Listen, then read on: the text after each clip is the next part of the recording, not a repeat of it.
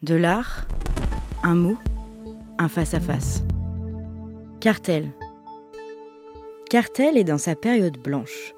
Au long de ces quelques épisodes qui nous poussent à nous intéresser à ces artistes obsédés par le blanc, impossible de ne pas évoquer Robert Rauschenberg et sa série White Painting. C'est un ensemble qui est déterminant. Euh, il va avoir une grande importance Jean-Charles dans la possibilité d'affirmer qu'un vide, euh, une blancheur ou un silence puisse être autre chose qu'une vacuité euh, désespérante et futile. Euh, il s'agit de, cinq œuvres qui sont entièrement blanches, sans la moindre trace de geste. Euh, donc il y a une peinture qui fait 1m22 par 1m22. Il y a un diptyque de deux panneaux joints qui fait 1m83 par 2m44. Il y a un triptyque de trois panneaux joints qui fait 1m83 par 2m74 et un quadriptyque. Donc on- voilà. Et puis enfin un polyptyque en sept parties. Donc on voit qu'il y a une espèce de progression, une œuvre, une peinture seule, puis un diptyque, puis un triptyque, puis un quadriptyque, puis un polyptyque en sept parties.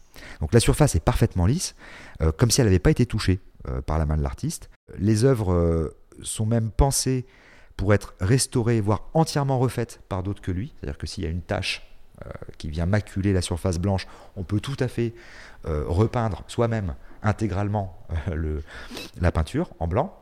Ça pose pas de problème. Et donc il faut souligner aussi l'absence de pluriel au titre de, cette série. Hein. C'est pas White Paintings, euh, c'est White Painting, la peinture blanche. Ce ne sont pas les peintures blanches, c'est euh, la peinture blanche. Donc il ne s'agit pas de peinture blanche au pluriel, mais de peinture blanche dans le sens de la matière peinture blanche. C'est de la peinture blanche. Voilà. Euh, Il ne s'agit pas donc d'œuvres sans titre. hein. A, il a donné un titre, donc le vide n'est qu'apparent, hein, puisqu'il s'agit pour le peintre, donc là, de représenter de la peinture blanche et de faire euh, de la surface de ses œuvres un récepteur de lumière. C'est ça le projet. C'est de faire de, la surface des œuvres un récepteur de lumière, un écran de projection pour l'ombre des spectateurs qui se trouvent devant, euh, et pour les variations lumineuses de la lumière naturelle euh, à laquelle ces œuvres vont être exposées. Donc quand on est devant ces peintures blanches, c'est pas du blanc qu'on voit. Si je suis devant la peinture, je vois mon ombre projetée. Donc je suis quasiment en train de réactiver le plus vieux mythe, euh, qui est le mythe fondateur de l'histoire de la peinture, hein, qui est raconté par Pline l'Ancien. Euh, c'est le mythe de Dibutade. C'est l'histoire de cette jeune femme qui, avant que son amant amoureux euh, ne parte à la guerre, va dessiner les contours de son profil sur un mur. Les contours de son ombre.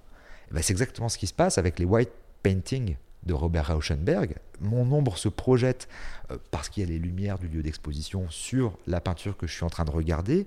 Cette peinture elle-même varie selon l'heure à laquelle je vais la voir. Elle est blanc éclatant, un peu moins blanc, la lumière du jour varie, etc. Euh, L'éclairage lui-même de la salle est peut-être un peu jaune, etc. Donc il se passe plein de choses.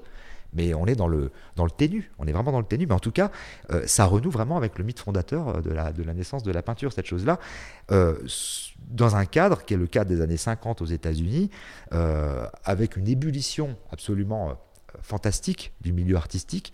Euh, euh, Rauschenberg, Merce Cunningham en danse, John Cage en musique, tous ces gens-là, évidemment, collaboraient euh, entre eux. Ils ont fait des choses ensemble, ils ont créé des, des chorégraphies avec des décors de Rauschenberg, chorégraphiés par Merce Cunningham, musique de John Cage, euh, etc., etc.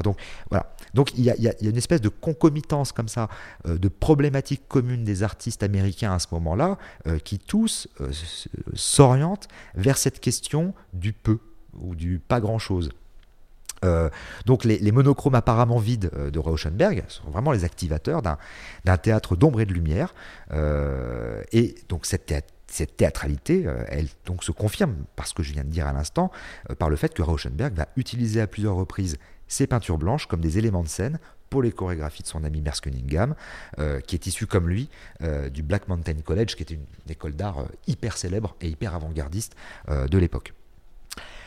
Deux ans plus tard, donc on est en 1953, euh, le même Robert Rauschenberg obtient l'autorisation d'un autre artiste hyper connu, Willem de Kooning, qui est déjà une star à l'époque, euh, d'effacer intégralement un de ses dessins.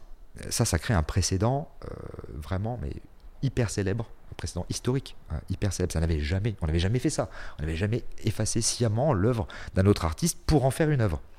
Donc c'est une espèce de, vandalisme totalement contrôlé euh, et avec l'assentiment de celui qui se fait vandaliser, euh, avec donc à la fin, on obtient une nouvelle œuvre qui a pour objectif de surpasser celle qu'elle a effacée. Donc c'est un dessin de la main de Willem de Kooning a été effacé par un artiste beaucoup plus jeune que lui. En fait, Rauschenberg va frapper à sa porte. Euh, il va le voir. Il lui dit voilà, je, m'appelle Robert Rauschenberg, je suis artiste, euh, je vous admire beaucoup. Est-ce que vous accepteriez euh, de m'offrir un dessin pour que je l'efface? Et De Kooning réfléchit, finit par dire oui. C'est un truc incroyable. Hein. voilà. Donc le dessin d'origine, c'était une composition qui était réalisée au, crayon au fusain, à la peinture et au stylo. Donc crayon, fusain, peinture, stylo. Quand Rauschenberg, donc à l'époque il a 28 ans, il se présente chez De Kooning, euh, qui est donc de plus de 20 ans son aîné. Il lui propose donc d'effacer une de ses œuvres. Euh, euh, il, aurait pu effacer un de ses propres dessins, Rauschenberg. Mais c'est pas ça qu'il veut faire. Effacer un de ses propres dessins n'aurait eu aucun effet ni aucun retentissement particulier. Ce vide-là, il n'aurait pas créé un vide suffisamment consistant.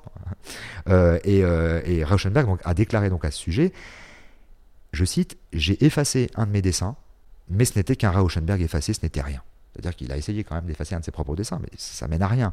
Donc pour que le vide puisse avoir la puissance d'aspiration d'une vacuité euh, irrémédiable, euh, il fallait que euh, ce soit un vide doté d'une certaine violence. Euh, alors la, série des white painting en appelait une forme contemplative avec la lumière, la poussière, les ombres, comme je l'ai déjà dit, hein, agissaient comme des, agents de théâtralité sur les écrans blancs des tableaux. Mais l'idée d'effacement, euh, ça reposait sur autre chose, euh, vraiment sur ce principe auquel la notion de vandalisme autorisé apportait l'essentiel. Donc il fallait euh, vraiment qu'un artiste de grande renommée accepte de se défaire volontairement euh, et sans contrepartie d'une œuvre auréolée de sa notoriété et potentiellement euh, dotée d'une valeur pécuniaire importante.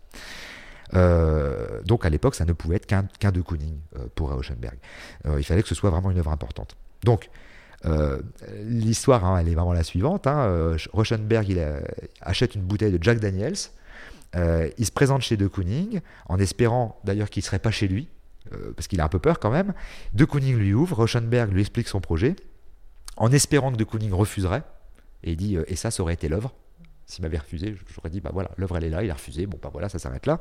Euh, mais De Kooning accepte. Et il dit à Rauschenberg qu'il n'aime pas l'idée, mais qu'il la comprend, et que donc il fallait vraiment qu'il choisisse un dessin auquel il tienne. Il joue vraiment le jeu, et qu'il soit vraiment particulièrement difficile à effacer. Alors, ça va pas se faire comme ça, quoi.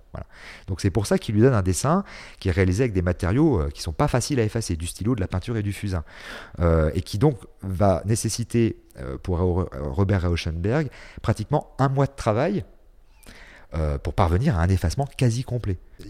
Maintenant, il n'y a qu'une photographie aux infrarouges qui permet de voir quel est l'état d'origine du dessin. donc ça veut dire que pour parvenir à ce vide, il y a un mois de travail. Cartel. Il y a un mois d'effacement acharné, tous les jours, pendant des heures, pour pouvoir arriver à gratter progressivement la surface de l'œuvre et, obtenir cet évidement de la surface. Par Jean-Charles Vergne. D'une œuvre en plus considérée comme importante. Voilà, assez fabuleux comme histoire. Jean-Charles Vergne est critique d'art et directeur du FRAC Auvergne. Cartel est à retrouver en téléchargement sur toutes les plateformes de podcast.